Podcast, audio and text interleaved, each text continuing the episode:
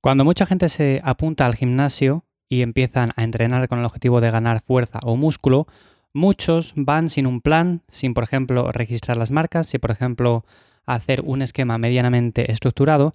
Y esto lo que hace es que desde un principio no sepamos lo que hay que hacer, no sepamos por dónde ir en la sesión siguiente, etcétera, etcétera. Hoy en este episodio os voy a hablar acerca de un método de programación de alguien muy famoso. Seguramente a muchos os suene, es Charles Poliquin tenía un método que es realmente efectivo, que también es bastante sencillo de aplicar y que por lo tanto para todas esas personas que por ejemplo estéis empezando o que ya llevéis un tiempo pero que no sabéis muy bien por dónde tirar, por dónde estructurar un macrociclo, pues esto seguramente os ayude. Así que hoy toca episodio más teórico, pero seguramente algo que podáis aplicar de forma sencilla. Espero que os guste y sin más comenzamos. Antes de nada, como siempre, os recuerdo que me encontráis en mi web ivyamazares.com. Ahí os echo una mano con el entrenamiento para ganar músculo, perder grasa y, en definitiva, obtener una recomposición corporal. Y si queréis recibir un contenido adicional a este por escrito, ya sabéis que cada 15 días escribo un mail en lifters.es. Lo dicho, este método de Charles Poliquin en lo que se basa es en dos fases y para mí, aunque no es uno de mis favoritos, por ejemplo, para programar mi entrenamiento, sí que considero que es algo que puede aplicar la gran mayoría de personas que no tienen un plan medianamente estructurado. Y digo que no es mi favorito porque, por ejemplo, yo me centro más en la hipertrofia, pero mezclo mucho, por ejemplo, ejercicios que son básicos de fuerza con ejercicios o movimientos más a rangos de repeticiones de hipertrofia, o sea, repeticiones altas, pesos un poco más moderados, etc. Aquí vamos a ver que está más bien diferenciado, que tenemos ciertas fases en las cuales nos centramos más en acumulación de volumen y otras fases en las que nos centramos más en intensificar, en por ejemplo trabajar con altas cargas, con menos volumen, con más intensidad, etcétera, etcétera. Así que bueno, sin más dilación, vamos con el tema. Como digo, normalmente va orientado a personas que están buscando fuerza y músculo y por lo tanto vamos a diferenciar esto en dos fases. Una fase es la de acumulación y otra fase es la de intensificación. ¿De qué se compone la fase de acumulación? Bueno, pues normalmente aquí lo que nos vamos a centrar es en mejorar la capacidad de trabajo, ser capaces de meter más trabajo y ser más eficientes haciéndolo, y sobre todo de construir masa muscular. Esto normalmente ya sabéis que, por ejemplo, para una persona que busque simplemente la fuerza máxima, se centrará sobre todo en cargas altas, volumen bajo, ejercicios muy básicos, pero por supuesto también es interesante meter en una off-season, fuera de temporada, ejercicios complementarios a más altas repeticiones, con más volumen, con más densidad, etc. Así que bueno, en estas fases lo que vamos a hacer principalmente es eso, trabajar con más volumen y con más densidad de entrenamiento. Aquí el rango de repeticiones suele ser medio alto, estamos moviéndonos quizás entre las 6 y las 16 o incluso más repeticiones para ejercicios accesorios, y luego los descansos son más cortos. ¿Por qué? Porque al no tener una carga que dependa tanto a nivel del sistema neural, pues vamos a ser capaces de recuperarnos antes para afrontar la siguiente sesión. Eso es lo que os comento muchas veces, no hace falta descansar X minutos en concreto. Habrá ejercicios en los cuales vemos que estamos recuperados en un minuto y habrá ejercicios que necesitamos 4 minutos, 5 minutos o incluso más. Es cuestión de ir descansando conforme nosotros sentimos que estamos preparados para la siguiente serie. Si descansamos, por ejemplo, un tiempo planificado, vamos a poner de 3 minutos, para algunos ejercicios será mucho tiempo, vemos que quizás nos enfriamos demasiado y para otros ejercicios vemos que no estamos preparados pero ni de lejos. Así que normalmente no recomiendo planificar los descansos de esa manera, decir, bueno, pues en este ejercicio voy a descansar X minutos. Eso no lo suelo recomendar.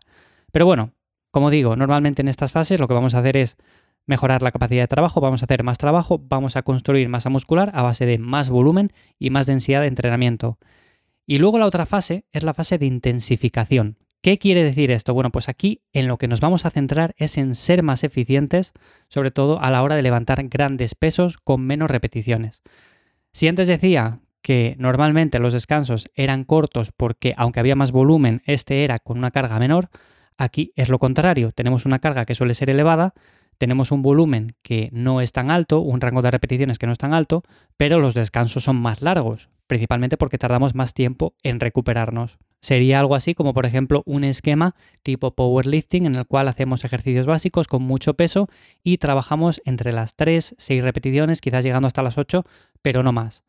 Entonces, estas suelen ser las dos fases, la fase de acumulación y la fase de intensificación.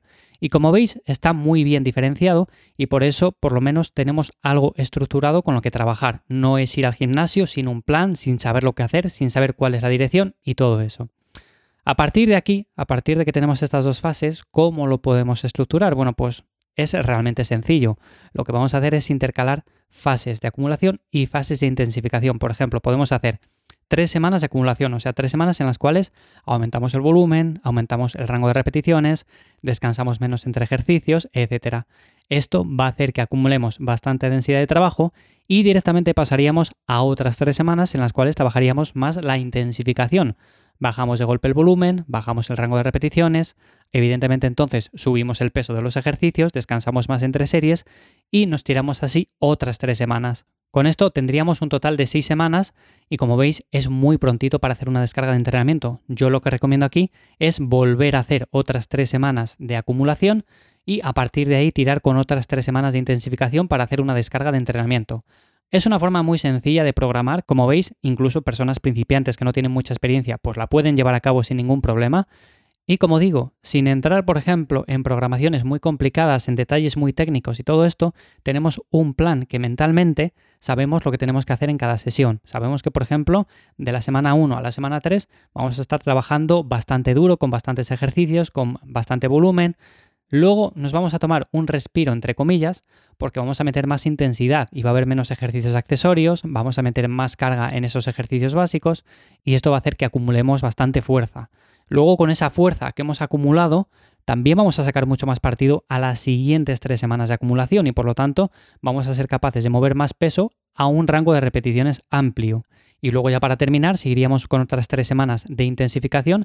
Y si hacemos la semana de descarga bien, como toca, que normalmente esto voy a dedicar otro episodio, aunque he hablado anteriormente de ello, pero bueno, creo que es interesante volver a recordarlo, de cómo hacer una semana de descarga bien. Pero bueno, si la hacemos bien, como digo, vamos a ser capaces de crear una supercompensación y eso va a hacer que cuando empecemos de nuevo con otras tres semanas de acumulación, pues seamos capaces de meter más peso a ese rango de repeticiones más amplio. Así que bueno, esta es una forma de periodización que personalmente me gusta, aunque no es con la que yo suelo trabajar, porque hay muchas diferentes y normalmente yo suelo hacerlo de otra manera, pero es verdad que es algo con lo que he entrenado en un pasado y me ha ido muy muy bien, por lo tanto es algo que también recomiendo, además con un nombre detrás bastante importante, como es el de Charles Poliquin, uno de los entrenadores de fuerza más reputados de todo el siglo XX. Así que, sin duda alguna, es algo que vais a poder aplicar desde el primer día. Y nada más, hasta aquí el episodio de esta semana de cuaderno de entrenamiento. Ya es el último del mes de septiembre. Espero que estéis con las pilas cargadas, espero que estéis entrenando a tope, que le estéis dando caña.